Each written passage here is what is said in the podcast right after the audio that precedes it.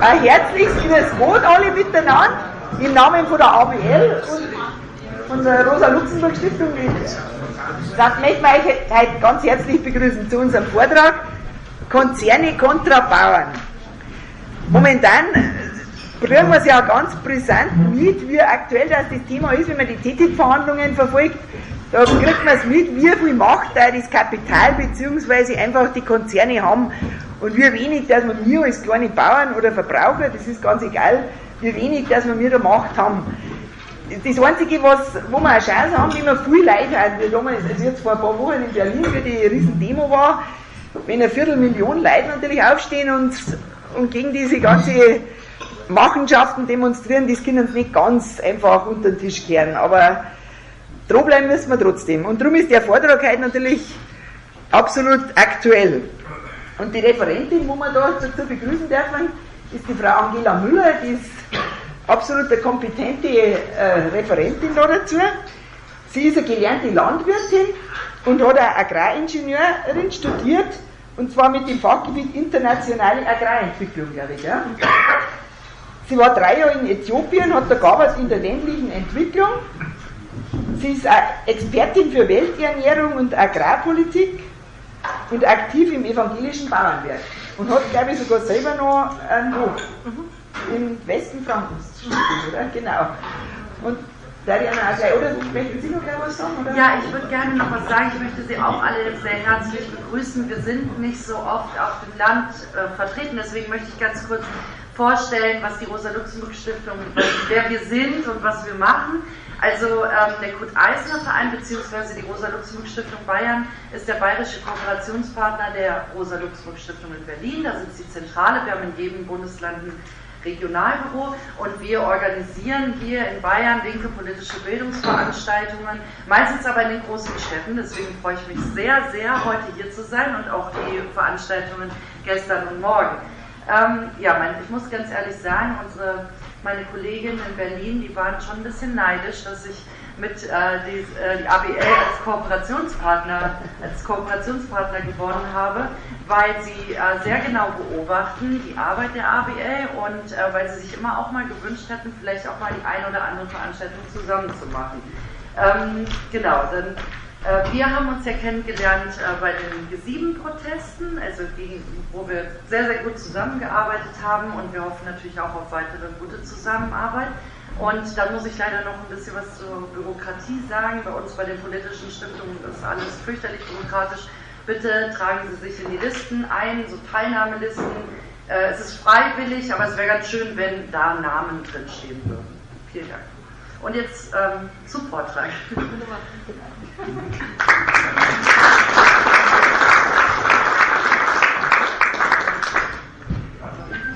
Ja, herzlich willkommen auch von mir. Ich freue mich, dass der Saal so voll ist, dass wir so ein Bundespublikum haben, dass wir so eine gemeinsame Veranstaltung von der Rosa-Luxemburg-Stiftung und der ABL machen können, dass auch viele junge Leute da sind.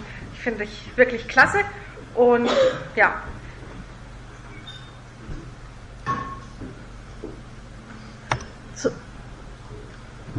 Okay, jetzt geht's. Zu dem Vortrag jetzt. Ähm, ich wurde um, darum gebeten, dass ich eine ganz große Vielfalt von Themen abdecke in einem relativ knappen Vortrag, damit wir hinterher einfach eine gute Anregung für eine Diskussion haben. Die soll eigentlich im Mittelpunkt stehen. Ähm, deswegen ist das Ganze ein bisschen komprimiert.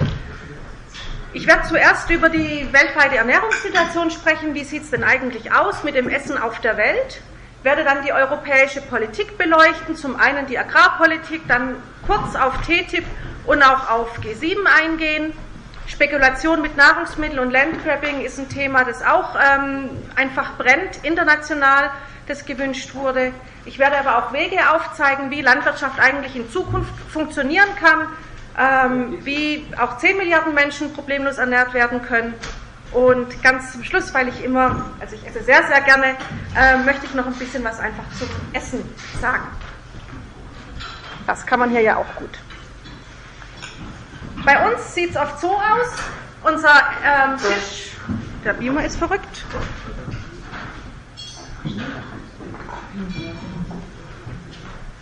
Unser Tisch ist in der Regel sehr reich gedeckt bei uns und das Essen kommt aus allen möglichen Regionen der Welt.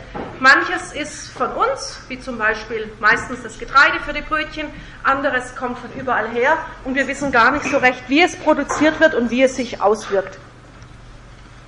Die Anzahl der Hungernden weltweit, dazu habe ich jetzt zwei Kurven mitgebracht. Ähm, früher hat immer die schwarze Kurve gegolten.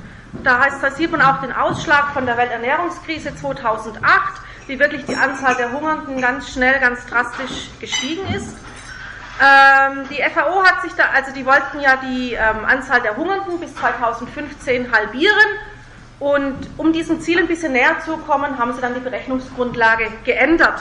Jetzt gilt nur noch jemand als hungernd, wenn er wirklich das ganze Jahr über nicht genug zu essen hat. Und was ja relativ typisch ist, dass die Bauersfamilien so die ersten Monate nach der Ernte genug haben und vielleicht ein halbes Jahr oder ein Dreivierteljahr hungern, die fallen raus aus der Statistik. Sie haben auch den Kalorienbedarf etwas nach unten berechnet. Aber trotzdem ist es noch so, dass eigentlich jeder siebte oder mindestens jeder achte Mensch auf der Welt nicht genug zu essen hat. Und, das wird vielleicht viele verwundern, es sind nicht die armen Menschen in der Stadt, sondern vor allem die auf dem Land, die hungern. Also nur ein Fünftel der Hungernden lebt in der Stadt. Das andere sind einfach Bauern, die vielleicht auch einfach nicht ähm, genug Zugang zu Land, zu gutem Land haben. Aber es ist nicht nur der Zugang zu Land, sondern es ist auch die Frage, was bekommen denn die Bauern für ihre Sachen, die sie verkaufen. Und auf dieser Grafik kann man erkennen, wie sich Erzeuger und Konsumentenpreise entwickelt haben innerhalb von 20 Jahren. Die äh, Bäuerinnen und Bauern unter uns wissen alle, dass sich die Weizenpreise bei uns halbiert haben. Der Brotpreis hat sich verdreifacht. Allerdings ähm, Bauersfamilien im Süden der Welt trifft es oft noch wesentlich härter. Kaffee- und Kakaopreise sind zum Teil um 90 Prozent gefallen, während sich ähm, die Endverbrauchspreise trotzdem verdoppelt haben. Also es bleibt immer weniger bei den Bauern hängen, immer mehr bei den Konzernen. Ich weiß nicht, viele können sich zurückdenken. Meine Großmutter hatte einen riesen Küchenschrank, der hat zwei Zentner Weizen gekostet. Für zwei Zentner Weizen kriegt man heute nicht mal mehr eine Schublade. Und das ist einfach das, mit diesem Problem leben die Bauern überall auf der Welt. Und wir können alle Nahrung, die wir erzeugen, nur einmal verwenden. Wir können sie direkt verzehren, ohne Energieverluste, also direkt einfach das Getreide oder die Hülsenfrüchte. Wir können sie verfüttern. Und da ist es so, dass ähm, jetzt für die nicht, ähm, Menschen, die nicht aus der Landwirtschaft sind, die Tiere verstoffwechseln das ja auch, die haben einen Energiebedarf das heißt, wenn ich ähm, einer Kuh neun Kalorien aus Getreide fütter, setzt die nur eine Kalorie Fleisch an. Bei Hühnern und Schweinen ist das Verhältnis besser, aber das sind sozusagen, wir nennen das die Veredelungsverluste. Da geht viel Energie verloren, viel Nahrung verloren. Auch Sprit oder eben wegwerfen, wir können es nur einmal verwenden. Und man sieht auch, dass ähm, nur die Hälfte des Getreides wirklich direkt verwendet wird. Ein Drittel wird verfüttert und der Rest geht in die Industrie als Industrierohstoff oder eben auch als Sprit. Und der Fleischkonsum ist bei uns mittlerweile leicht rückläufig, weil es sich doch herumgesprochen hat, dass es auch ähm, gesundheitsschädlich ist, zu viel Fleisch zu essen. Jetzt gab es eine neue Studie von der WHO, dass es äh, krebserregend ist, zu viel ähm, rotes Fleisch zu essen. Aber weltweit sind einfach viele Länder, wo die Menschen noch relativ wenig Fleisch essen im Vergleich zu uns. Und das ist dann eher so eine Situation wie bei uns nach dem Krieg. Sobald die Menschen Zugang dazu haben, das Geld dafür haben, möchten sie eben auch mehr Fleisch essen. Von daher steigt weltweit der Fleischkonsum weiter an. Und das spiegelt sich dann im Nahrungsmittelverbrauch auch wieder. Ähm, es wird ja oft gesagt, wir sind einfach überbevölkert, wir haben zu viele Menschen, darum werden die nicht alle satt. Wir haben sieben Milliarden Menschen, wir könnten zwölf oder 14 Milliarden ernähren mit dem, was wir jährlich ernten. Und wenn man sich anschaut, wie viel Getreide verbrauchen die Menschen denn? Das ärmste Fünftel im Durchschnitt, im Jahresdurchschnitt oder das ähm, reichere Fünftel oder ein durchschnittlicher US-Bürger sogar, dann sieht man ganz schnell, dass das Problem nicht die Masse der Bevölkerung ist, sondern die Art der Ernährung. Denn eine Million mehr Menschen auf US-Kost würde zehnmal so viel Getreide verbrauchen wie eine Million mehr Arme auf der Welt. Ja. Also wenn zwischendurch Fragen kommen, Rückfragen, gerne zwischendurch in die Diskussion möchte ich dann erst nach dem Vortrag einsteigen. Die europäische Agrarpolitik ähm, da ist es ja so, es werden ähm, Ausgleichszahlungen gezahlt von der Europäischen Union an die Landwirte dafür, dass ähm, 92 die Zölle abgebaut wurden und damit die Preise eben extrem verfallen sind. Das Problem ist, diese Zahlungen gehen pro Hektar an die Betriebe. Das heißt, ein Betrieb mit ähm, 200 Hektar bekommt zehnmal so viel wie einer mit 20 Hektar. Und ähm, ja, dadurch fließt auch ein, die, die Hälfte der Betriebe erhalten bloß 9% der Zahlungen, wohingegen 1% der Betriebe ein Viertel der Zahlungen erhält. Die Kleinen profitieren sehr wenig, die Großen profitieren viel. Die Nahrungsmittelindustrie profitiert auch stark davon, auch die bekommen ähm, Subventionen, zum Beispiel die Queen, die hat es ja auch wirklich nötig, bekommt auch eine halbe Million im Jahr. Und ähm, was noch wichtig ist in der, Euro in der EU, anfangs war die auf Selbstversorgung ausgerichtet. Wir hatten einfach, wir konnten uns nicht selbst versorgen in Europa, als die EWG gegründet wurde. Und mittlerweile ist es ganz klar auf Export aus. Und diese Exportorientierung bringt leider den Bauern ähm, nicht wirklich was weil oftmals die Exportprodukte, das sind die billigen Massenprodukte, die Exportmärkte sind fragil. Wir haben das jetzt mit dem Russland-Embargo, das spüren wir ja auch ganz deutlich. Sodass man sagen kann, die, die Wirkung, die soziale Wirkung der gemeinsamen Agrarpolitik ist einfach für die breite Bauernschaft schlecht, sonst hätte es auch nicht mehr als 50 Prozent Betriebsaufgaben gegeben. Wenn man jetzt das Globale betrachtet, dann ist es so, dass es ähm, noch älter in den 80er Jahren Abkommen mit den USA gab, dass äh, wir Soja zollfrei in die EU lassen, um unseren Weizenpreis weiter schützen zu können. Und seitdem ist eigentlich eine eigene Futtereiweißproduktion nicht mehr gewollt. Es gibt keine Forschung mehr, keine Züchtung. Mit dem Ergebnis, dass wir mittlerweile zu 80 Prozent von Importen abhängig sind. Und das entspricht einer Anbaufläche von 20 Millionen Hektar, die wir zusätzlich zu unseren europäischen Äckern noch brauchen 10 Prozent der ähm, landwirtschaftlichen Nutzfläche. In Deutschland ist es sogar mehr wie ein Fünftel. Also wir brauchen, um die Tiere, die wir hier in Deutschland zu halten, halten zu können, noch ein Fünftel unserer Äcker, die wir hier haben, nochmal zusätzlich in Übersee. Das ist hauptsächlich, früher war es viel aus den USA, heute ist es mehr Brasilien und Argentinien, aber auch Paraguay, Bolivien, es gibt auch schon erste Sojafarmen in Mosambik, ähm, um unsere Tiere zu versorgen beschäftige mich schon ähm, seit über 20 Jahren mit dem Sojaanbau und seinen Folgen in Brasilien. Und wenn man die eine Karte anschaut, dann sieht man schon, dass der Anbau sich ausgedehnt hat in der Fläche. Immer in immer mehr Gemeinden in Brasilien wird Soja angebaut und auch immer intensiver. Die Folgen sind nach wie vor die gleichen. Es werden zum einen Wälder und Savannen abgeholzt und auch abgebrannt. Damit geht natürlich äh, viel Artenvielfalt verloren und es wird Humus abgebaut. Und das ist ähm, ziemlich problematisch, wenn man nicht nur an die Bodenfruchtbarkeit denkt, sondern auch an die Klimawirkung. Denn Humus im Boden ist ein fantastischer CO2-Puffer. Dadurch, dass CO2 ja aus dem C entsteht und Humus ist reiner Kohlenstoff, beim CO2 ist aber der Sauerstoff noch dabei. Dadurch kann eine Tonne Humus 1,8 Tonnen CO2 speichern im Boden und nimmt die aus der Atmosphäre raus. Wenn wir nun so große Flächen abbrennen, ähm, wird der Klimawandel ganz stark vorangetrieben. Aber nicht nur das, es hat auch soziale Folgen. Es werden viele Menschen von ihrem Land vertrieben. Es gibt immer wieder Massaker. Vor ein paar Jahren gab es in Paraguay ein Massaker, wo viele Bauern umgebracht wurden und im Anschluss noch einen Regierungsputsch, weil der Präsident nicht ähm, freundlich genug gegenüber der großen Sojalobby war. Also es werden wirklich Regierungen gestürzt, Menschen umgebracht, Menschen von ihrem Land vertrieben. Und die Gegensätze, gerade in Brasilien, sind enorm. Also links unten ist eine Hütte von landlosen Menschen, rechts unten sieht man eine Sojafarm mit 26.000 Hektar. Da finden natürlich sehr wenige Menschen einen Arbeitsplatz. Also eine bäuerliche Familie kann von 10, 20 Hektar in Brasilien leben, wird nicht reich, aber ist auch nicht arm. Ähm, aber wenn das Land alles in einer Hand ist, dann sind einfach zu viele Menschen ohne. Und dieses Bild fasst das eigentlich ganz gut zusammen, wie unsere Agrarpolitik so ausgerichtet ist. Da ist zum einen das Soja oftmals gentechnisch verändert, also fast immer gentechnisch verändert, das ähm, in Brasilien angebaut wird. Mit dem versorgen wir unsere Tiere. Wir haben, ähm, damit produzieren wir ein Nitratproblem im Boden. Also es ist so, dass wir die EU-Gewässerrahmenrichtlinie ähm, regelmäßig verletzen in vielen Gebieten. Und wir haben dann eben Fleisch übrig. Also wir produzieren mittlerweile mehr, wie wir brauchen. Unsere Ernährungsgewohnheiten verändern sich ganz stark. Das führt dazu, dass wir nur noch Teilstücke vom Fleisch essen. Und der Rest ist einfach übrig. Ja, den will hier keiner. Und wir können es uns leisten. Wir haben viel Fleisch.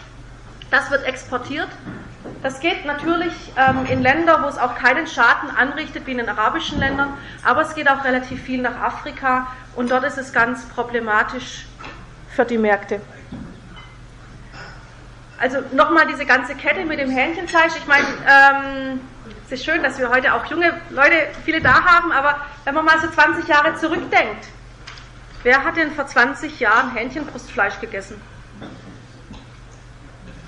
Ne? Das ist ein ganz neuer Ernährungstrend. Wir essen das Hähnchenbrustfleisch und jeder weiß eigentlich, dass an dem Huhn mehr dran ist wie nur die Brust und vielleicht noch die Keule. Und ähm, seit der BSE-Krise darf ja kein Tiermehl mehr verfüttert werden. Und das führt dazu, dass das Zeug müsste teuer hier entsorgt werden. Weil mit dem, also das Brustfleisch ist halt so teuer gemacht, dass damit das ganze Hähnchen finanziert ist. Dann ist es natürlich billiger, man verpackt es ähm, tiefgekühlt nach Afrika. Das kommt auch tiefgekühlt an, das ist kein Problem in den großen Kühlschiffen. Aber wenn es dort auf den Märkten ist, wird die Kühlkette oft unterbrochen und das Fleisch ist hochgradig mit Salmonellen verseucht. Es sind schon ganze Hochzeitsgesellschaften ins Krankenhaus gekommen. Die Westafrikaner nennen diese Hähnchenteile Hähnchen des Todes. Also es sind auch wirklich schon viele Leute dran gestorben. Und es ist auch so billig, zumindest am Anfang, wenn es in das Land kommt, ist es so billig, dass die heimischen Geflügelbauern kaputt gehen. Also innerhalb von fünf Jahren gab es schon mehrere Länder, wo wirklich ein ganzer Geflügelsektor kaputt gemacht wurde. Nachdem dann der heimische Geflügelsektor zerstört wurde, sind dann auch die Preise für diese Importteile wieder angestiegen, sodass die Konsumierenden auch nicht mehr so viel davon hatten. Und es sind nicht nur die Bauern, die dann aufgeben müssen ihre Betriebe, es hängt eine ganze Branche dran. Also es ist üblich, ein Tier auf dem Markt zu kaufen und dann direkt dort schlachten zu lassen. Das heißt, die ganzen jungen Burschen, die das machen, ähm, stehen dann alle auf der Straße und es gibt eigentlich nichts Schlimmeres wie junge, perspektivlose Menschen. Aber auch die alten Männer, die sich die nicht vorhandene Rente aufbessern, stehen dann plötzlich ohne Einkommen da. Und dazu möchte ich einen Bauernführer aus Ghana zitieren, der David King Amoa. Der hat gesagt, Europa könnte seine Landwirte ruhig fördern, wenn es der Ernährung der eigenen Bevölkerung dienen würde. Aber einen Schutz und eine Förderung für eine Agrarwirtschaft zu beanspruchen, die auf Weltmarkteroberung aus ist, ist absolut abzunehmen. Also diese Diskrepanz zwischen Europa möchte seine Bauern schützen, was auch notwendig ist, weil wir können einfach so mit diesen Weltmarktpreisen nicht konkurrieren. Aber dann können wir eben nicht auch auf den Export gehen und andere ähm, Volkswirtschaften kaputt machen. Die fällt international wirklich auf. Und es wird ja oft gesagt, wir hier können, sind so gut im Produzieren, wir müssen die Welt ernähren. Und dazu sagt der ähm, Direktor der Welternährungsorganisation von den Vereinten Nationen, das Entscheidende ist der Zugang zu Nahrung oder zu Land, damit die Leute Essen kaufen oder produzieren können. Es gibt genügend Nahrung. Lokaler Anbau ist der Dreh- und Angelpunkt. Wer regional produziert, ist weniger abhängig von Währungsschwankungen, von Spekulationen, Transportkosten oder Klimakatastrophen. Das heißt, ein ganz starkes Plädoyer dafür, ähm, dass wir einfach diese anderen Landwirtschaften nicht zerstören mit unserer Politik, nur damit einige Konzerne an den Exporten verdienen. Denn es ist wirklich so, das, was von uns aus in den Export geht, ist dann ja auch meistens das Magermilchpulver zum Beispiel. Und die Molkereien, die viel Magermilchpulver für den Export machen, sind in der Regel die, die am schlechtesten zahlen. Also das sind nicht diese Hochpreisprodukte, die auch uns ähm, in der Landwirtschaft hier helfen würden, sondern es schadet eigentlich allen Bauern überall. Zum TTIP möchte ich nur ganz kurz sprechen, weil sich viele Leute sehr viel damit beschäftigen. Und ich möchte nur ein paar Punkte aufweisen, die mir persönlich wichtig sind und die oft unter den Tisch fallen. Zum einen, was steckt hinter dem TTIP? Wie ist es entstanden? Das kam nicht aus dem Nichts. Es hat 1995 die Bestrebungen von einem Investitionsabkommen gegeben.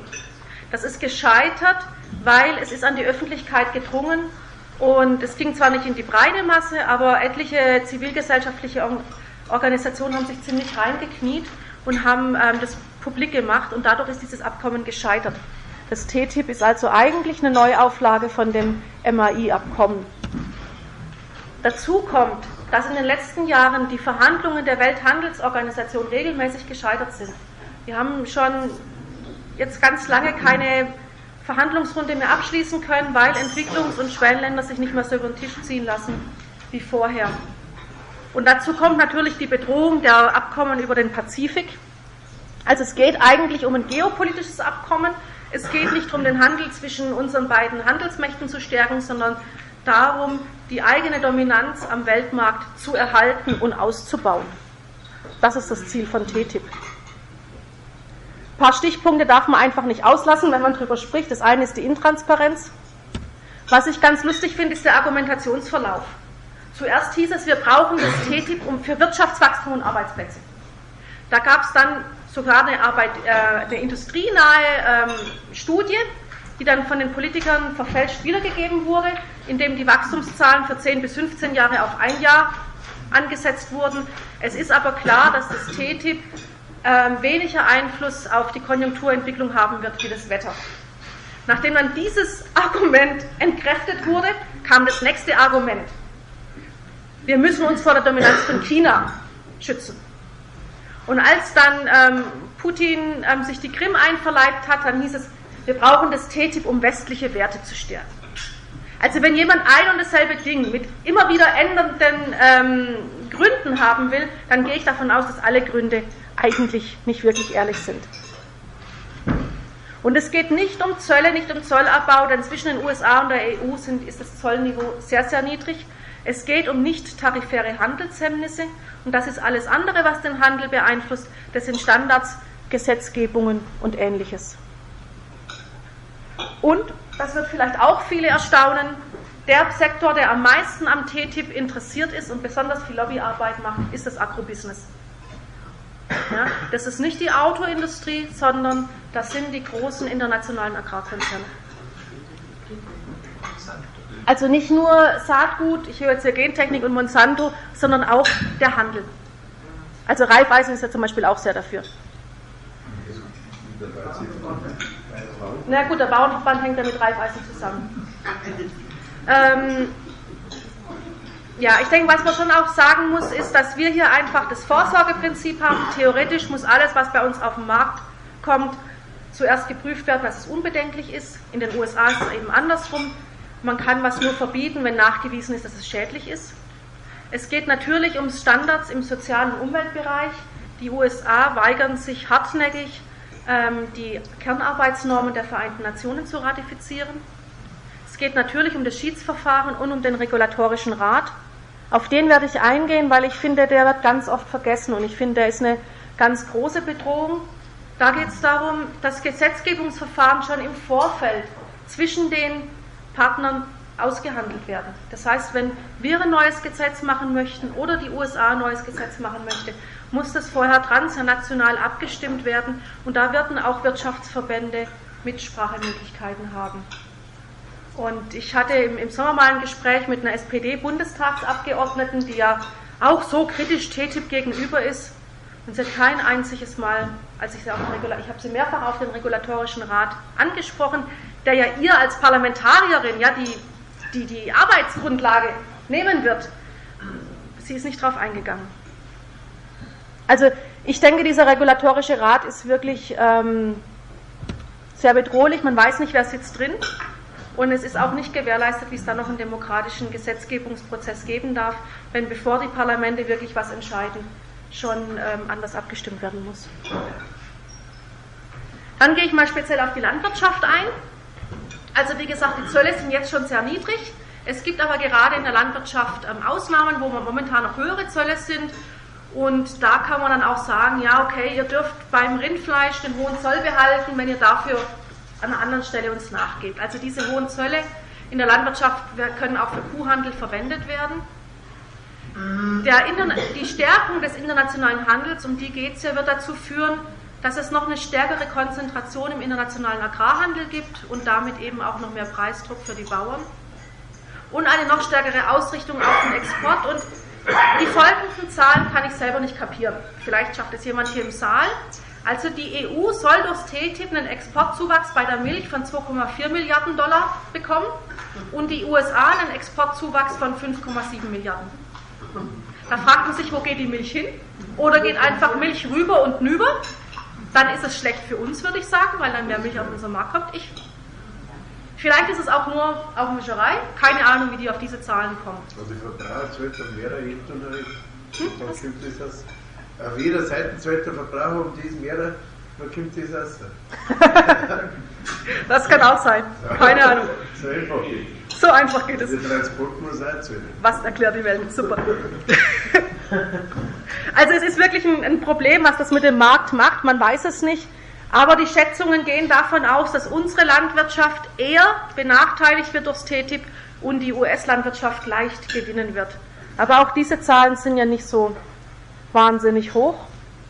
In Bezug auf die Standards, es ist klar, es wird Druck auf unsere Standards geben bei Pestizidrückständen und Ähnlichem. Ähm, also es ist nicht nur so, dass unsere Standards höher sind. Zum Beispiel im Pharmaziebereich hat die USA wesentlich höhere Standards wie wir. Wenn wir die kriegen würden, könnten wir uns freuen. Ähm, aber es ist so, dass die EU einen gewissen vorauseilenden Gehorsam hat. Es gab in den letzten Jahren keine Anpassung der Standards nach oben mehr, wie das sonst immer üblich ist. Wenn man wieder ein neues Problem erkennt, werden die Grenzwerte angepasst. Das gab es in den letzten Jahren nicht mehr. Die Milchsäurebehandlung von Rindfleisch ist schon zugelassen. Und der Versuch, ich weiß nicht, ob hier ähm, Leute aus der Biolandwirtschaft im Raum sind, der Versuch, die europäische Biorichtlinie zu verändern, ging auch hin zu einer Homogenisierung mit dem US-amerikanischen Biorecht. Und das wäre also sehr, sehr schädlich für unsere Biolandwirtschaft hier, weil es dann Biolandwirtschaft nur noch über die Einhaltung von Produktgrenzwerten definiert werden würde. Das heißt, wenn der Nachbar spritzt und es driftet irgendwo ab, es gibt auch Spritzmittel, die driften 20 Kilometer ab, dann hat der Biobauer einfach keine Bioware mehr, auch wenn er immer alles richtig gemacht hat. Dagegen haben wir uns zum Glück erfolgreich gewehrt, aber auch das ist ein Schritt von ähm, vorauseilendem Gehorsam wegen TTIP gewesen. Zum Chlorhähnchen möchte ich mal was sagen, und zwar was ganz anderes, wie man sonst immer hört. Also ich glaube nicht, dass es schädlich ist oder giftig ist, wenn man ein Hähnchen in ein Chlorwasser taucht. Wasser, Leitungswasser, Schwimmbadwasser ist ja alles geklort und es dann isst. Aber die Frage ist, warum machen die eigentlich Chlorhähnchen? Und was macht das Chlorhähnchen ansonsten alles? Das ist die spannende Frage. Und es ist so, dass auch bei uns die Keimbelastung vom Geflügelfleisch und damit die Erfolge, die Folgeerkrankungen von Menschen, die an antibiotikaresistenten Keimen erkranken, nimmt immer weiter zu. Und das Bundesinstitut für Risikobewertung hat festgestellt, das liegt zu 50 Prozent an der Bestandsgröße und zu 50 Prozent am Schlachtprozess. Und ähm, es ist ja so, dass wir auf den Schlachthöfen mittlerweile hauptsächlich ungelernte ausländische ähm, Arbeiter haben, die ausgebeutet werden, ohne Ausbildung und wirklich unter den übelsten Bedingungen. Die können einfach nicht so gut bezahlt werden wie früher, als es noch Metzger gemacht haben, die ordentlich bezahlt wurden, die eine gute Ausbildung hatten. Solche Fehler kann man mit dem Chlorbad ausbaden, ausgleichen. Das heißt, wenn ich die Möglichkeit des Chlorbades habe, kann ich schlechter produzieren und billiger produzieren. Das heißt, wenn die Chlorhähnchen zu uns kommen, entsteht ein gewaltiger Preisdruck auf unsere Landwirtschaft und unserem Handwerk hier. Die werden benachteiligt, es kommt zu einer weiteren Konzentration und Großbetrieben und damit wiederum zu mehr Keimbelastung, mehr Medikamenteneinsatz, mehr Resistenzen und einer größeren Umweltbelastung. Also das ist eigentlich die Geschichte des Chlorhähnchens, die wirklich relevant für uns alle ist. Und das Chlorhähnchen ist nicht eine Lösung, sondern wir können das mit guter, artgerechter Tierhaltung, mit gesunden Tieren und im ordentlichen Schlachtprozess ja auch ohnehin kriegen. Nochmal speziell zum Strukturwandel. Es ist klar, US-amerikanische Betriebe sind wesentlich größer als die deutschen. Das wird äh, einen Konkurrenzdruck auf uns machen. Auch der Druck auf handwerkliche Betriebe wird steigen. Wenn alle großen Beschaffungen international ausgeschrieben werden, wird regionale Beschaffung deutlich erschwert. Momentan ist es ja noch möglich, dass sich ein, Krankenhaus oder irgendwas entscheidet, ich kaufe meine Produkte lokal. Wenn es groß ausgeschrieben werden muss, ist das nicht mehr möglich. Dabei bräuchten wir gerade in der Landwirtschaft mehr Regionalität und vor allem Ernährungssouveränität und nicht noch mehr globalen Handel. Und zum globalen Handel gehören natürlich auch die globalen Auswirkungen. Und die spannende Frage ist, was macht ein Abkommen zwischen der EU und der USA? Was macht es mit den Ländern im Süden der Welt? Dazu möchte ich nochmal zurückkommen. Es ist einfach, das TTIP ist ein geopolitisches Abkommen, das ist eine Reaktion auf die Stärke von den Schwellenländern und hat ihre Ausgrenzung zum Ziel. Die sollen einen schlechteren Zugang haben, das ist ein Ziel. Das andere ist, was in dem TTIP ausgehandelt wird. Es gibt da ständig neue Freihandelsabkommen, ganz viele, bilaterale, multilaterale auf der Welt. Was wir Europäer auch aushandeln, das wird schnell zum Standard und zum Modell für andere Freihandelsabkommen. Das heißt, alles, was demokratiefeindlich ist, was da reinkommt, kann dann auch leichter ähm, Entwicklungs- und Schwellenländern aufs Auge gedrückt werden. Und das gibt die USA auch selber zu. Die Handelskammer sagt, die Investitionsbestimmungen zum TTIP sind wichtig. Weniger aus Sorge um den aktuellen Zustand des Investitionsschutzes in den USA oder der EU. Also hier ist es okay, hier gibt es Rechtsstaat. Die Konzerne, wenn sie ein Problem haben, können klagen. Ja? Die werden gerecht behandelt. Sondern als ein Symbol unseres gemeinsamen Engagements für einen weltweit starken Investitionsschutz.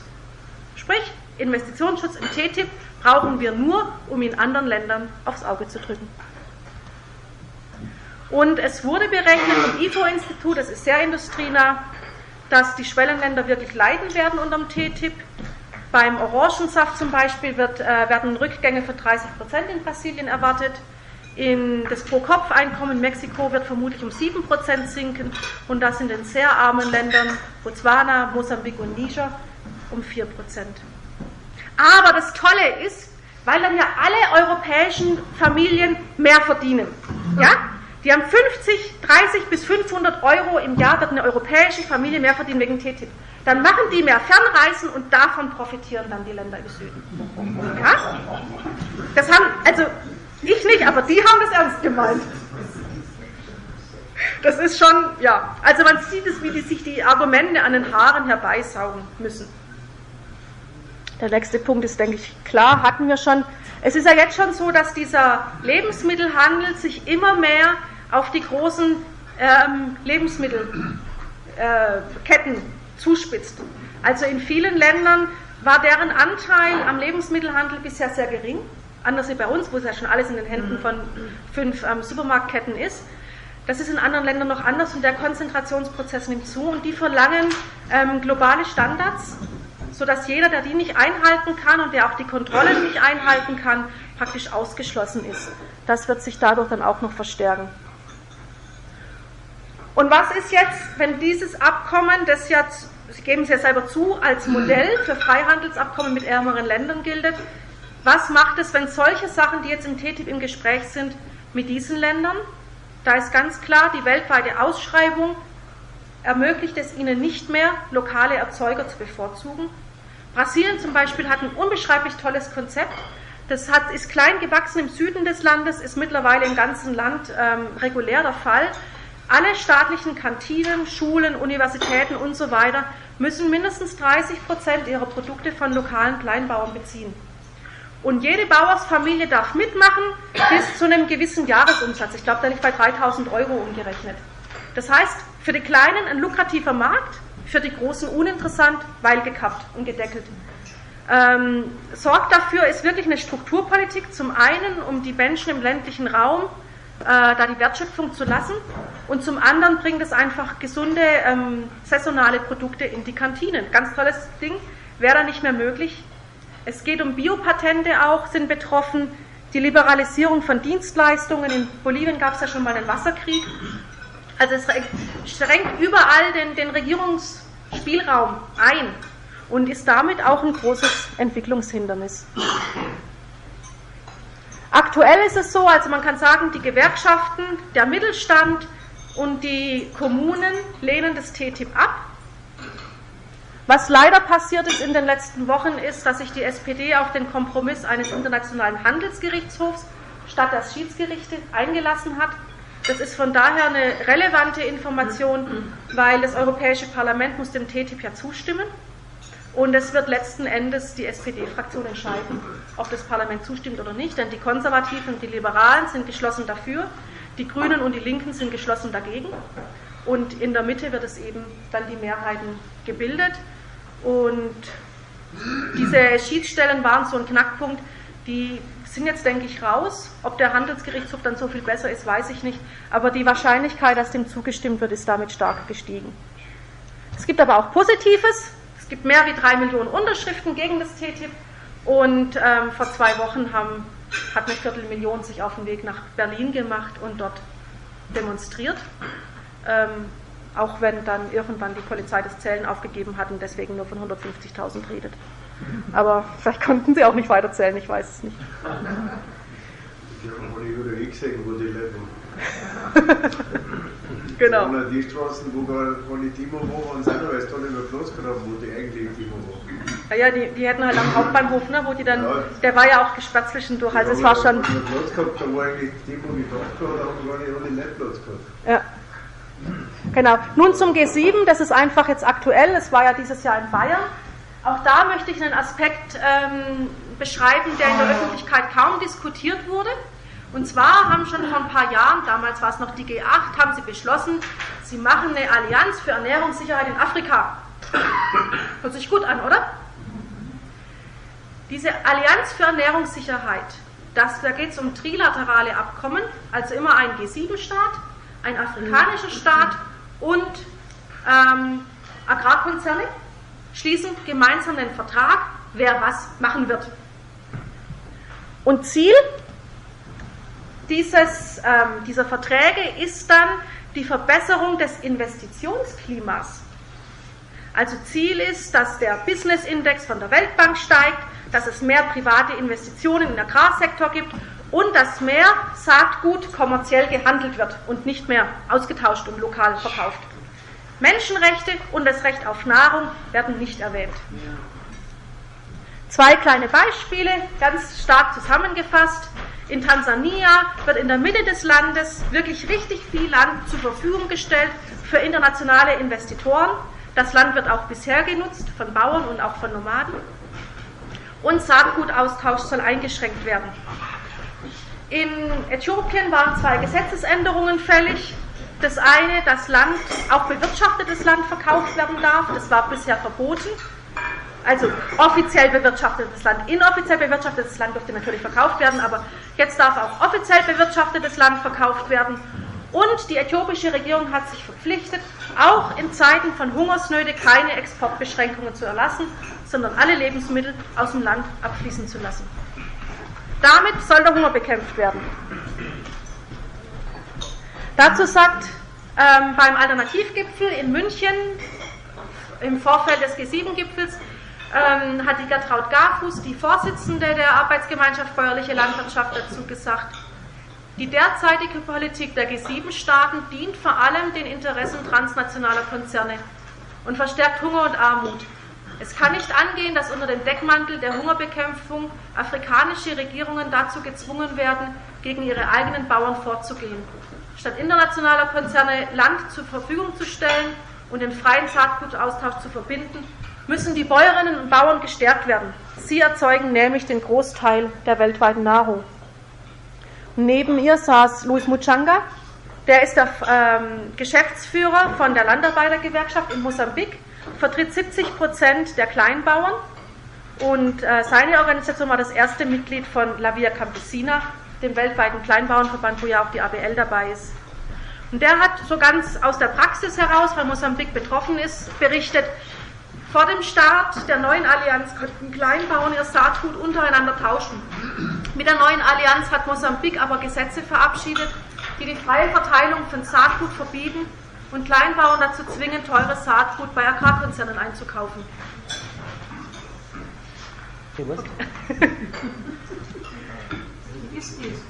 Hm? Ist voll? Gibt's nichts mehr? Alles voll? Tja, Julia, deine Liste ist voll. Oh ja, danke schön.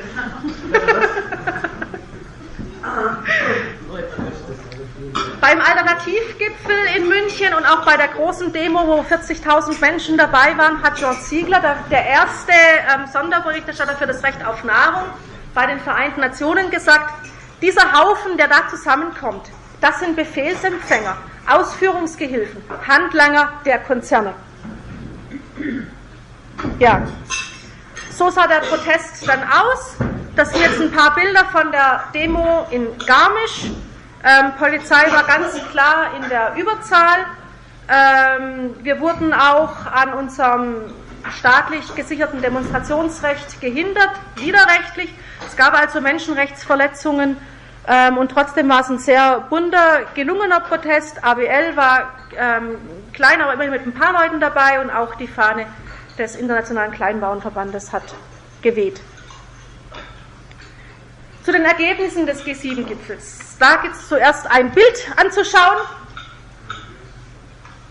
Dieses Emblem ist 80.000 Euro wert. Die Absperrungen, die uns, ähm, die wir ja alle Terroristen waren, vom Tagungsort ferngehalten haben, haben auch ein paar hunderttausend gekostet.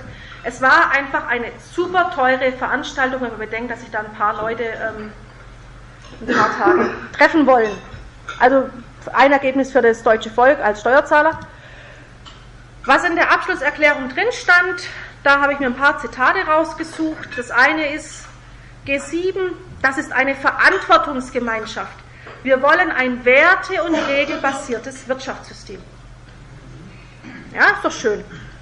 Wir streben eine bessere Anwendung internationaler anerkannter Arbeits-, Sozial- und Umweltstandards an, weigern uns aber, die selber zu unterzeichnen und zu ratifizieren, wie es die USA ja macht. Und auch wir sind ja gerade beim Ausstieg, ähm, vom Ausstieg aus der Kohle, ja, also die Erklärungen widersprechen dem, was in den Ländern dann tatsächlich passiert von den Regierungen. Wir werden insbesondere den fachgerechten Einsatz von Antibiotika fördern. Wir signalisieren die Notwendigkeit, die Nutzung von Antibiotika für die Wachstumsförderung in der Viehzucht bei fehlender Risikoanalyse auslaufen zu lassen. Das ist in den USA nach wie vor gang und gäbe. Es wird auch bei uns viel Antibiotika eingesetzt. Wir haben eine neue Gesetzgebung zum Antibiotika, die aber nicht dazu führen wird, dass der Antibiotikaverbrauch wirklich zurückgeht. In Dänemark brauchen die Landwirte nur ein Viertel von dem, was wir hier brauchen. Das liegt an den anderen Gesetzen, die die haben. Auch deren Schweine sind trotzdem genauso gesund wie unsere, aber unsere Regierung möchte es nicht machen. Und zur internationalen Agrarpolitik. Gute Regierungsführung, Wirtschaftswachstum und funktionsfähigere Märkte sowie Investitionen in Forschung und Technologie haben in Kombination mit gestiegenen inländischen und privaten Investitionen und Entwicklungszusammenarbeit zu mehr Ernährungssicherheit und einer besseren Ernährung geführt. Ich möchte nochmal an die Kurven von Anfang erinnern, an die Anzahl der Hungernden, wie die sich verändert hat, hauptsächlich aufgrund einer veränderten Berechnungsgrundlage. Und die Erfolge, die es wirklich gab, die waren in China und China ist kein G7-Staat. Also China hat wirklich Erfolg gehabt in der Hungerbekämpfung.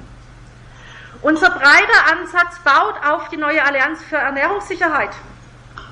Das, was ich denke, klar ist, das Instrument, das Hunger verstärken wird, Elend auf dem Land verstärken wird, darauf baut ihr breiter Ansatz auf. Aber sie unterstützen den CFS, das Committee on Food Security ist sowas wie das Ernährungsparlament der Vereinten Nationen, ein demokratisches ähm, Gremium, das sehr gute Arbeit macht. Das unterstützen sie, das andere ist ihr breiter Ansatz. Sie unterstützen es als inklusivste Plattform für politische Debatten, also nicht dafür, dass die auch wirklich was tun dürfen, und Koordinierung und bemühen uns um die Abstimmung damit. Das heißt, wenn es uns nicht in Kram passt, was das demokratische Parlament beschließt, dann machen wir halt trotzdem was anderes. Das sind die Ergebnisse, die Sie schriftlich festgehalten haben. Ja.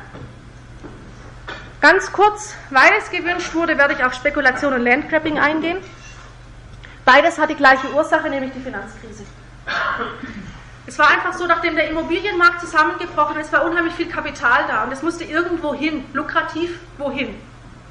Und dann war es relativ schnell klar, die Weltbevölkerung wächst, die Menschen essen immer mehr Fleisch und es wird Agroenergie gebraucht, also die Nahrungsmittelpreise werden steigen. Das ist relativ sicher.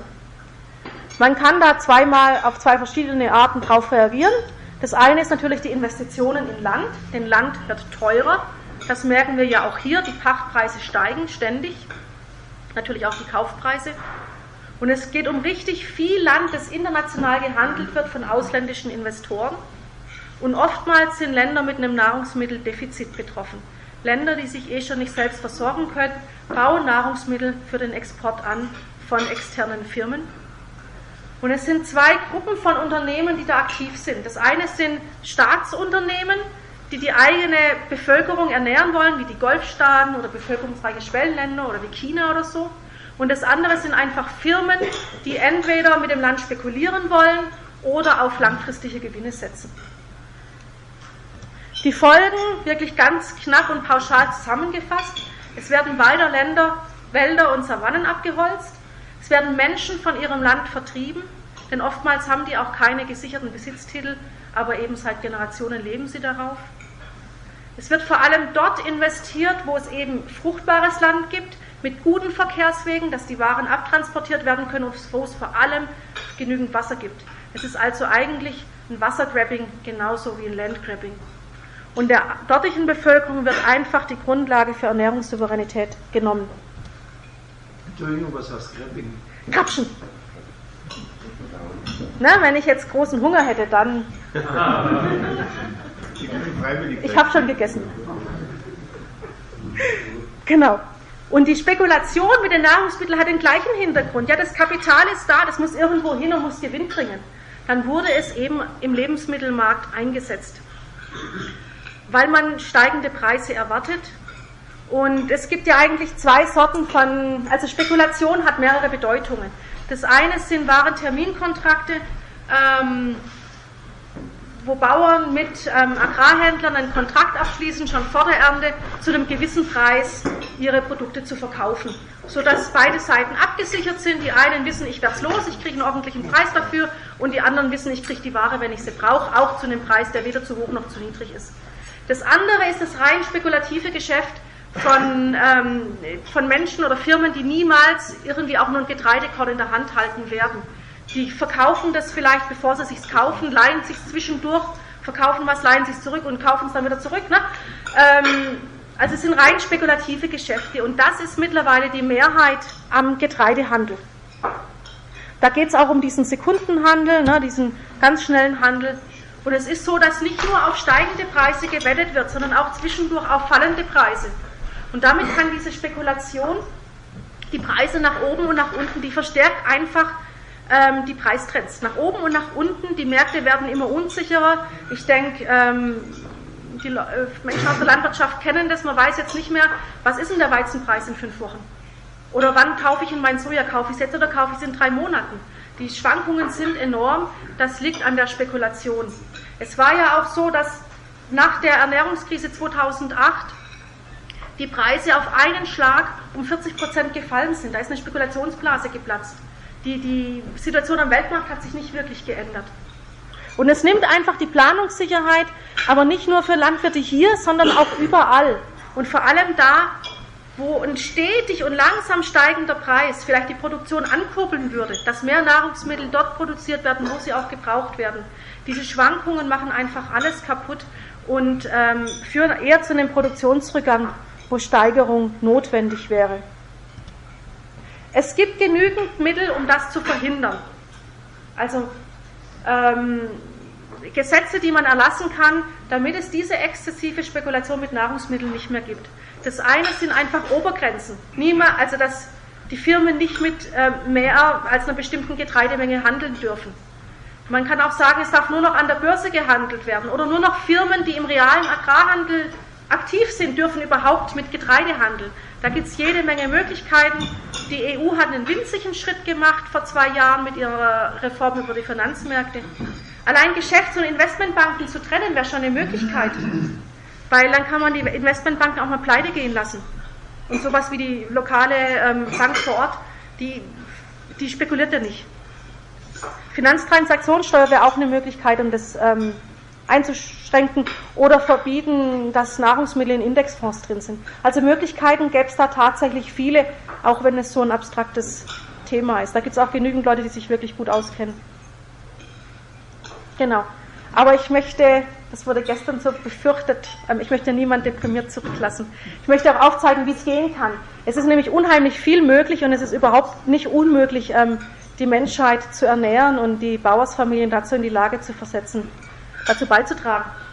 Da ist zum einen ein ganz großer Lichtblick, ähm, war vor ein paar Jahren der Weltagrarbericht von den Vereinten Nationen und der Weltbank. Da haben ähm, 500 Wissenschaftlerinnen aus allen möglichen Fachbereichen und Regionen der Welt gemeinsam dran gearbeitet, Regierung, Industrie und Zivilgesellschaft war beteiligt. Es ist ein richtig dickes Buch geworden. Es gibt aber auch regionale Berichte und Syntheseberichte. Hier in Deutschland ist so ein kleines Heftchen, das mehr wie eine Erläuterung ist als der Waldagrarbericht selber gut in Umlauf. Die Bundesregierung hat das nicht ratifiziert oder unterschrieben, weil das wussten wir schon immer, was da drin steht, sagen sie. Das stimmt auch. Das wussten wir auch schon immer, was im Weltagrarbericht steht. Aber es wird nicht umgesetzt. Von daher wäre es schon schön gewesen, sie hätten unterzeichnet. Auch die haben Ergebnisse. Nämlich das eine war die Erkenntnis, man darf nicht so von Lösungen ausgehen. Man darf nicht denken, ich habe hier eine Lösung und wo ist denn das Problem, für das es passt? Sondern ich muss schauen, wo sind denn die Probleme und wie könnte man damit umgehen. Das andere tun wir gerade am Beispiel zum Beispiel die Gentechnik. Ja, wir haben die Gentechnik, das ist eine Lösung, bloß die Frage ist für was. Also nur um dieses Denken ne, ähm, zu erläutern. Wir brauchen eine Forschung, die von Wissenschaftlerinnen, Wissenschaftlern, Bäuerinnen und Bauern gemeinsam gemacht wird. Da gab es zum Beispiel in, in, Westafrika, haben die an der Hirse geforscht, gemeinsam, in gegenseitiger Wertschätzung und haben innerhalb von ein paar Jahren die Erträge vervierfachen können. Aber wenn natürlich nur ähm, im Elfenbeinturm geforscht wird, meistens in den Händen von Konzernen, dann klappt es nicht. Und wir müssen mehr auf Bodenfruchtbarkeit setzen und weniger auf die teuren Betriebsmittel, die sich viele Arme einfach auch nicht leisten können. Und ein ganz wichtiges Ergebnis, weil das ist in vielen Regionen der Welt nahezu revolutionär, die Wertschätzung der bäuerlichen Betriebe. Dass es die wirklich sind, die die Welt ernähren. Und das ist auch so, die Masse unserer Lebensmittel kommt von kleineren Betrieben. Und man weiß es ja, wie es hier ist. Hier ändert sich es ein bisschen. Noch vor zwei Generationen war es, der dumme Bauer war verachtet. Heute sind wir hier alle sehr gut ausgebildet, aber in anderen Ländern ist es nicht so, da gibt es keine landwirtschaftliche Ausbildung in dem Sinne. Und da muss man einfach Wertschätzung entgegenbringen, dann kann sich da auch viel entwickeln. Und auf jeden Fall hat der Weltagrarbericht festgestellt, dass so wie bisher nicht weitergehen kann. Wenn man sich in Erinnerung ruft, dass die Mehrheit der Hungernden 80 Prozent auf dem Lande leben, dann fragt man sich natürlich, was müsste denn passieren, damit diese 80 Prozent sich selbst ernähren könnten? Hätten wir auf einmal 80 Prozent weniger Hungernde. Die brauchen natürlich in allererster Linie den Zugang zu Ressourcen. Und das sind ganz verschiedene. Das ist das Land. Das muss aber nicht nur genug, das muss auch gutes Land sein. Die dürfen nicht auf das Schlechte vertrieben werden. Wasser, Kredite, Gesundheitsvorsorge. Wer krank ist, kann nicht arbeiten aber auch Ausbildung und Beratung gehören dazu. Und natürlich auch intakte Märkte. Dass wir diese Märkte auch wirklich nicht stören dürfen. Die brauchen auch Infrastruktur, angemessene, stabile Preise, Absatzwege. Und ähm, was auch wichtig ist, Teilhabe und Stärke. Es braucht Rechtssicherheit, Demokratie und gute Gesellschaftssysteme mit möglichst geringer Ungerechtigkeit. Denn dann können die Menschen auf dem Land sich entwickeln, können aktiv sein. Wer nur in Angst lebt, kann es nicht. Und das hört sich jetzt so an, wie wenn das nur Aufgabe von den Ländern im Süden der Welt wäre. Aber wenn man bedenkt, wie unsere Regierungen sich oft in die Politik dort einmischen, dann ist es schon auch klar, dass es ein Stück weit in unserer Verantwortung mitliegt. Nicht nur, aber auch mit. Zur Forschung. Wir haben international gesehen einen Trend zu privater Forschung, dass die Firmen forschen. Rechts in dem Bild sieht man ähm, das Forschungsbudget von Monsanto und von Syngenta im Vergleich zu dem der großen internationalen Agrarforschungszentren. Da sind jetzt die Universitäten und sowas nicht dabei, aber diese großen, da gibt es so ein Netzwerk. Das Budget von denen ist viel kleiner. Es ist klar, ein Konzern forscht für Produkte, die sich vermarkten lassen. Die Agrarkonzerne forschen für uns hier. Das ist einfach so. Wir können die Betriebsmittel alle kaufen. Die armen Bauern, Bauersfamilien im Süden der Welt können es nicht, für die wird nicht geforscht. Die sind total vernachlässigt. Und was ein anderer Punkt ist, ähm, sind so Sachen wie eine BayWa-Professur. Die BayWa hat der Uni Weihenstephan eine Professur finanziert und daraufhin wurde der Vorstandsvorsitzende der BayWa Honorarprofessor in Weihenstephan. Das ist dann öffentliche unabhängige Forschung. Also auch das, was öffentliche Forschung ist, ist nicht immer ähm, drin, was draufsteht. Und wenn man sieht, was das Resultat davon ist, finde ich, ist diese Grafik tauglich. Wir haben, also es ist immer so, dass die Obergrenze ist praktisch der maximale Ertrag, den man pro Hektar haben kann im Durchschnitt. Das sind in Deutschland gut 70 Doppelzentner. Ähm, halt. Doch. Klar. Das kann man ganz durcheinander umdrehen. Ähm, wir haben das relativ gut ausgeschöpft. Wir sind alle hier gut ausgebildet, wir haben Zugang zu Betriebsmitteln, für uns wird geforscht und gemacht. Da ist nicht mehr viel Steigerung drin. Wenn man jetzt aber Länder, wo auch viel Hunger ist, ähm, anschaut, wie zum Beispiel Äthiopien und Tansania, dann sieht man, dass die ihr Potenzial teilweise nicht mal zur Hälfte ausnutzen. Das Potenzial ist etwas niedriger aufgrund von Böden und Klima, ja, aber es wird nicht ausgenutzt. Es gibt keine Forschung für die, keine ordentliche Beratung und Ausbildung. Das ist wirklich ein Problem. Und ähm, wenn wir zum Thema Saatgut kommen, dann habe ich hier mal dargestellt, ähm, dass die zehn größten Unternehmen des globalen Saatgutmarktes wirklich drei Viertel des Samens vermarkten. Das heißt, einfach mal in den Baumarkt gehen, ein Tütchen Gurkensamen kaufen. Ja? Es ist oftmals Monsanto drin. Also gerade im Gemüsesaatgut ist Monsanto wirklich ähm, hat einen unbeschreiblich großen Anteil, aber im Saatgut insgesamt zehn Firmen, drei Viertel, drei, drei Firmen haben die Hälfte des Saatguts der Welt unter sich. Da wer da wahrscheinlich nicht draufsteht, dass von Monsanto die kaufen irgendwelche Firmen. Ne, das steht nicht drauf. Also ganz viel Kiepenkerl und sonst was, ne, das steht nicht Monsanto drauf. Deswegen weiß man es ja nicht. Und wundert sich so, ne, weil man denkt immer, Monsanto ist klar, das ist äh, Mais und Soja. Nein, das ist auch Gurke und Aubergine. Und beim meisten wissen so viele Bauern nicht, dass das, dass das die Kalkfast und ja. wenn was da für den Mais haben, der weiß ich von Monsanto. Genau. Aber ich denke, der Einfalt müssen wir eine Vielfalt gegenüberstellen. Und es gibt einfach unheimlich viele Ansätze, wie man mit Saatgut umgehen kann. Es gibt lokale Saatgutbanken, gerade in den Ländern im Süden, wo wirklich sich äh, Netzwerke zusammentun, Bäuerinnen und Bauern ihr Saatgut austauschen und auch ein bisschen weiterzüchten selbst.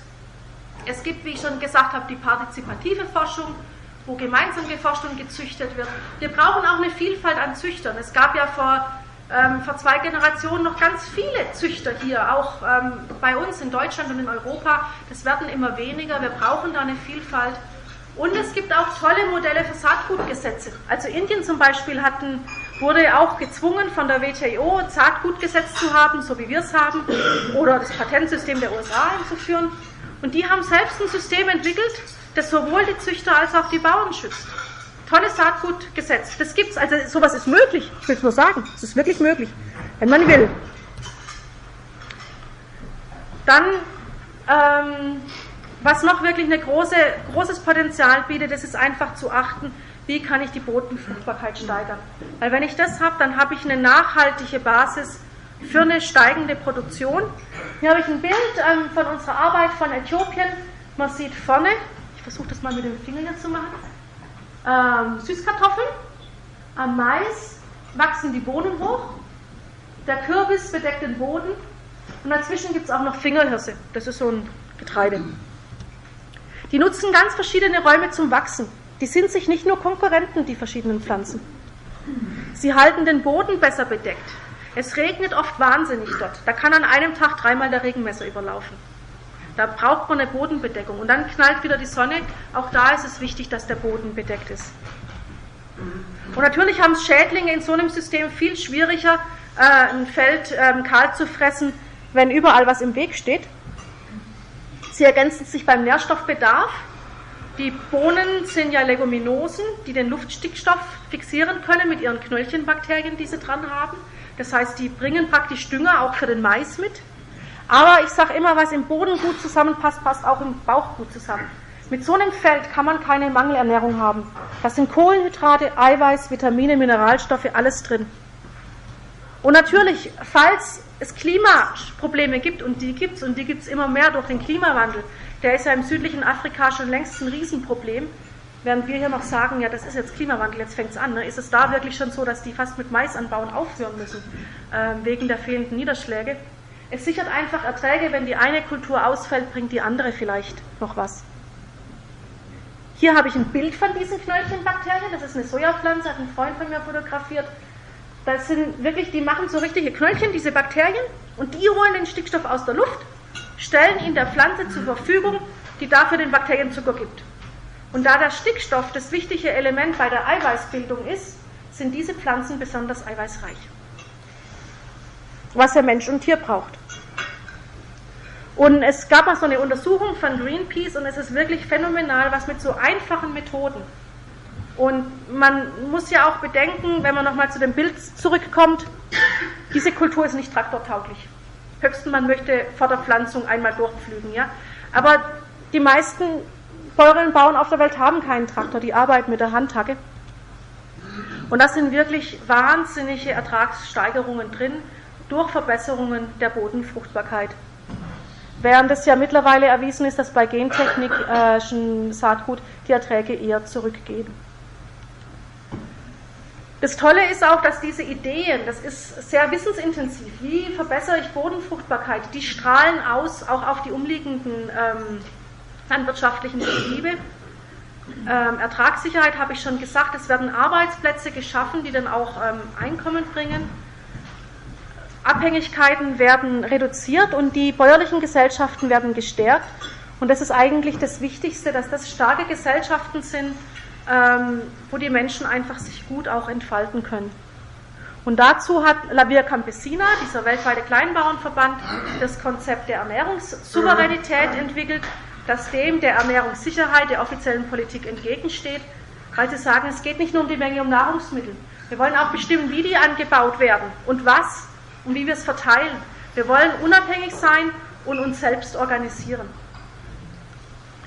Und eigentlich kommt es ja wirklich darauf an. Das sind vier Bilder. Das oberste, manchmal frage ich, wo das ist, ja, aber diesmal verrate ich, das sind alles Bilder aus Äthiopien. Oben rechts, ähm, der Wald, den man sieht, ist eine Kaffeeplantage. Der große Wald, die großen Bäume bleiben erhalten, das Unterholz wird rausgeholt und durch Kaffee ersetzt. Und so wird Erosion an den Hängen verhindert. Wir reden ja immer von der Kulturlandschaft, das gibt es woanders auch. Oftmals kann Landwirtschaft auch wirklich einen Beitrag zum Naturschutz machen. Die Sortenvielfalt, die wir auf der Welt haben, ist auf jeden Fall von Bäuerinnen und Bauern gemacht. Die Konzerne züchten ja erst ähm, seit relativ kurzer Zeit. Wie sie sich gegenseitig aushelfen, das kann man, wenn man sich in Sicherheit fühlt, wenn man eine Zukunftsperspektive hat. Und das Schaffen von Arbeitsplätzen. Also es wird in der Landwirtschaft hier wie dort niemand wirklich reich von der eigenen Arbeit. Ja? Aber in, in Bangladesch braucht man hundertmal so viele Arbeitskräfte, um eine Tonne Milch zu erzeugen, wie hier. Aber die Leute sind versorgt, sie haben ein Einkommen. Das finde ich ganz wichtig. Ja. So viel dazu.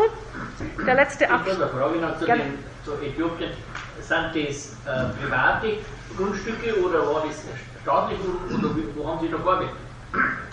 Ähm, dazu vielleicht später. Ich war dort bei der Kirche angestellt um die, die Mitarbeitenden, die eben sich mit ähm, Bodenfruchtbarkeit, Tiergesundheit, Gemüseanbau und so weiter den, in den, den Dörfern mit den Bauersfamilien gearbeitet haben, um die bei ihrer Arbeit zu begleiten. Ja. Gut, das Essen. Ich muss es. Was ist denn gutes Essen eigentlich? Und ich meine, es ist ähm, gescheit Esser, das hört sich nach viel an, aber ich denke, ich meine das wirklich auch im Sinne von ähm, klug und ähm, ja, da gibt es ein paar verschiedene Aspekte. Das mit den regionalen Produkten zum Beispiel. Man kann ja sagen, das ist jetzt egal, ob die Kuh jetzt da gehalten wird oder dort, deswegen ist ja das Fleisch nicht besser oder schlechter. Aber ich habe zum Beispiel mal zu Äpfeln recherchiert und es ist so, dass ähm, Äpfel aus dem europäischen Ausland im Durchschnitt eine höhere Pestizidbelastung haben wie deutsche Äpfel und Äpfel aus Übersee nochmal eine höhere wie die aus dem europäischen Ausland. Also das hat durchaus eine gewisse Qualität, auch das Regionale. Das Saisonale sowieso. Es schmeckt saisonal besser, es ist billiger und es bringt die Vorfreude mit. Also wenn man sich ein halbes Jahr lang auf die ersten Tomaten freut, ähm, dann schmecken die auch nochmal ganz anders, wie wenn man den ganzen Winter über ähm, die relativ Faden auch schon hatte. Frischware ist ein Punkt, der wird oft vergessen. Ich bin selbst erstaunt. Ähm, Tiefkühlkost ist extrem energieaufwendig. Also ob ich jetzt einen Teller Tiefkühlpommes kaufe oder einen großen Korb Kartoffeln, die Erzeugung hat den gleichen Klima, die gleiche Klimawirkung, den gleichen CO2-Ausstoß. Also da ist wirklich Frischware weit überlegen, abgesehen davon, dass je mehr das verarbeitet ist, desto mehr Zusatzstoffe sind drin. Der andere Punkt sind pflanzliche Lebensmittel. Die Deutsche Gesellschaft für Ernährung sagt ja maximal zweimal die Woche Fleisch.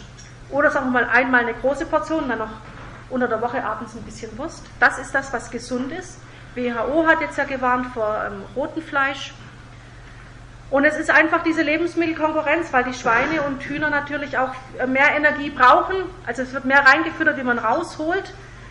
Die Kuh ist da natürlich eine Ausnahme. Die frisst ja das Gras von der Weide. Und das, die Weide kann man ja nicht für den Acker benutzen. Ja? Das ist die Theorie. Die Praxis ist, dass wir die Kuh zur Sau gemacht haben. Und die Kuh sich vom Acker ernährt. Ja, die kriegt Maissilage, die kriegt Getreide und Sojaschrot. Das ist das Übliche, vor allem wenn es um Rindfleisch auch geht. Ja? Also nicht nur die, die Kuh, sondern auch dann die Bullenmast und so. Und damit ist natürlich dieses ganze Argument, dass die Kuh keine Konkurrentin ist zum Menschen, hinfällig. Ich möchte jetzt ähm, heute Abend nicht weiter auf Bioprodukte und deren Vorteile eingehen, möchte nur kurz erwähnen, dass ähm, die klimaschädlichen ähm, Gase bei Bioprodukten im Durchschnitt um 15 Prozent niedriger sind wie bei konventionellen, weil zum Beispiel die Stickstoffdüngerproduktion so extrem energieaufwendig ist. Zum fairen Handel, ähm, da hat sich ja viel getan in den letzten Jahrzehnten ähm, vom Solidaritäts Nicaragua Kaffee, der anscheinend ja wirklich schrecklich geschmeckt haben muss, ich kann mich nicht dran erinnern, ähm, hin zu wirklich ähm, hochwertigen Produkten. Und ich denke, wenn man weiß, dass fast alle Schokolade ähm, mit Hilfe von Kindersklaven erzeugt wird, dann ist es doch ein großer Genuss, eine Schokolade zu essen, wo das nicht der Fall ist. Soziale Wirkungen auch bedenken beim Essen. Keine Chicken schicken nach Afrika, lieber mal ein ganzes Tier essen und es kann mir niemand sagen, dass es ein Verzicht ist, wenn man statt nur noch Hähnchenbrust ein ganzes Hähnchen isst. Und die Umweltwirkungen bedenken. So viel Seefisch, wie wir momentan essen, gibt die, geben die Weltmeere einfach nicht her. Und es ist nicht so, dass die Meere leer werden, sondern es werden auch die Mägen von den Fischersfamilien leer, denen einfach ihr Einkommen weggefischt wird von unseren großen schwimmenden Fischfabriken vor ihren Küsten. Und es geht wirklich nicht um Verzicht, sondern es geht um Lebensqualität, es geht um richtig gutes Essen, das schmeckt und ähm, Freude macht.